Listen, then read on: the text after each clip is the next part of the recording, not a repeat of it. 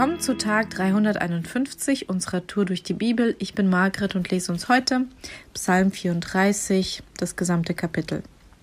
Von David.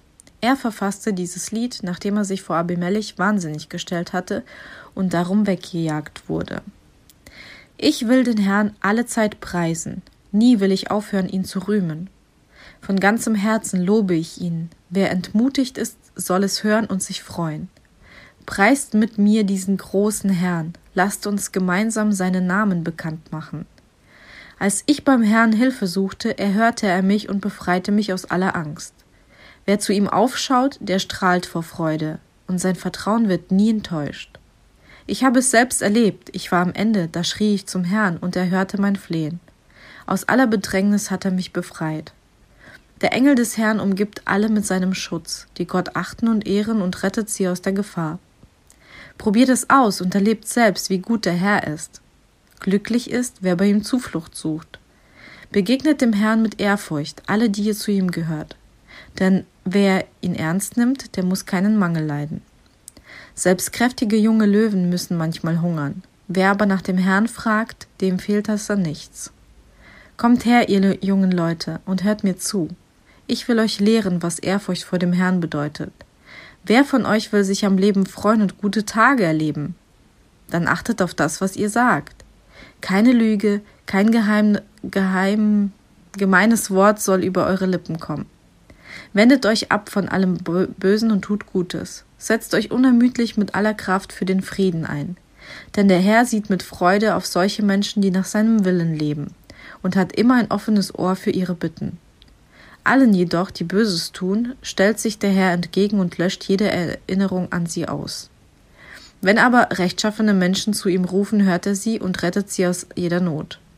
Der Herr ist denen nahe, die verzweifelt sind, und rettet diejenigen, die alle Hoffnung verloren haben. Zwar bleiben auch dem, der sich zu Gott hält, Schmerz und Leid nicht erspart, doch aus allem befreit ihn der Herr. Vor ähm, vor schwerem Schaden bewahrt er ihn, kein Knochen soll ihm gebrochen werden. Wer Böses tut, den bringt seine Bosheit um, und wer den Aufrichtigen hasst, muss die Folgen tragen. Doch der Herr erlöst alle, die ihm von Herzen dienen. Niemand, der bei ihm Zuflucht sucht, muss sein Strafgericht fürchten. Ein interessantes Kapitel, was mir direkt aufgefallen ist, ähm, ganz am Anfang ist das Wort loben und Gott loben. Ähm, in Vers 3 heißt es, von ganzem Herzen lobe ich ihn und wer entmutigt ist, soll es hören und sich freuen und preist den Herrn.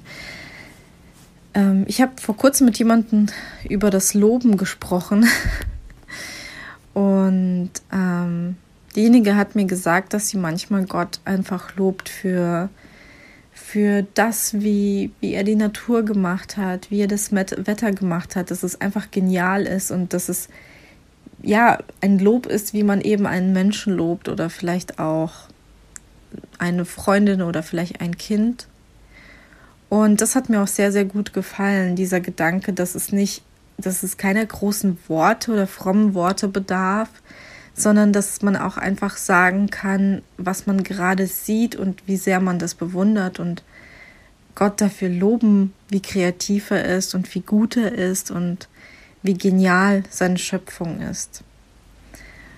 Ähm ich glaube, dass wenn wir Gott wirklich loben, im Sinne von, wir sagen, du hast das wirklich gut gemacht und ähm, dann verändert sich unsere Haltung. Also und oder wir brauchen auch diese Haltung überhaupt, um, um ein ehrliches Lob rauszubringen.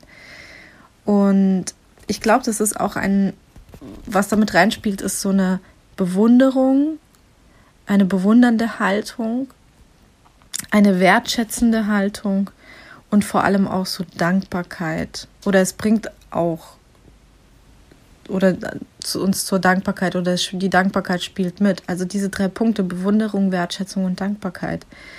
Und indem wir Gott loben, was er ja auch möchte und was er auch liebt, ich meine, die Bibel ist voll, voll damit, ähm, dass Menschen Gott loben und ähm, dass, so wie David das auch einen mitzieht und sagt, preist den Herrn, lobt den Herrn. Und so sprechen wir auch oft in der Kirche, Gott, ich lobe dich, Gott, ich preise dich. Aber sagen wir in dem Moment wirklich, hey, das hast du richtig gut gemacht, vor allem in meinem Leben. Und sagen wir das auch, wenn es uns wirklich schlecht geht. Ich finde das richtig cool, mir das so vorzustellen, dass ich das wirklich sehr persönlich und individuell in der Situation sage, dass es aufrichtig ist und meine Haltung in dem Moment einfach zu Gott verändert, dass ich ihn bewundern kann, bewundern kann, ihn wirklich wertschätze, dass er in meinem Leben ist und auch Dankbarkeit habe. Ich will Gott an erste Stelle stellen bei dem Loben, denn ich bin ein Mensch, der nicht direkt, nicht so schnell lobt und das will ich auch ändern, weil ich sehe, dass Gott es liebt, gelobt zu werden. Und ähm, ja, in erster Linie will ich mich da verbessern, das, das Lob ihm zu bringen und ihn zu loben, aber auch vielleicht jemanden aus meiner Umgebung, weil ich weiß, dass es Freude schenkt. Und überleg dir vielleicht auch, wo du Gott heute und jetzt loben kannst, wo du ihn wertschätzen kannst, wo siehst du Bewunderung für sein Werk, für seine Schöpfung, egal wie es dir gerade geht. Heute ist ein guter Tag für einen guten Tag. Lass sein Wort in deinem Alltag praktisch werden.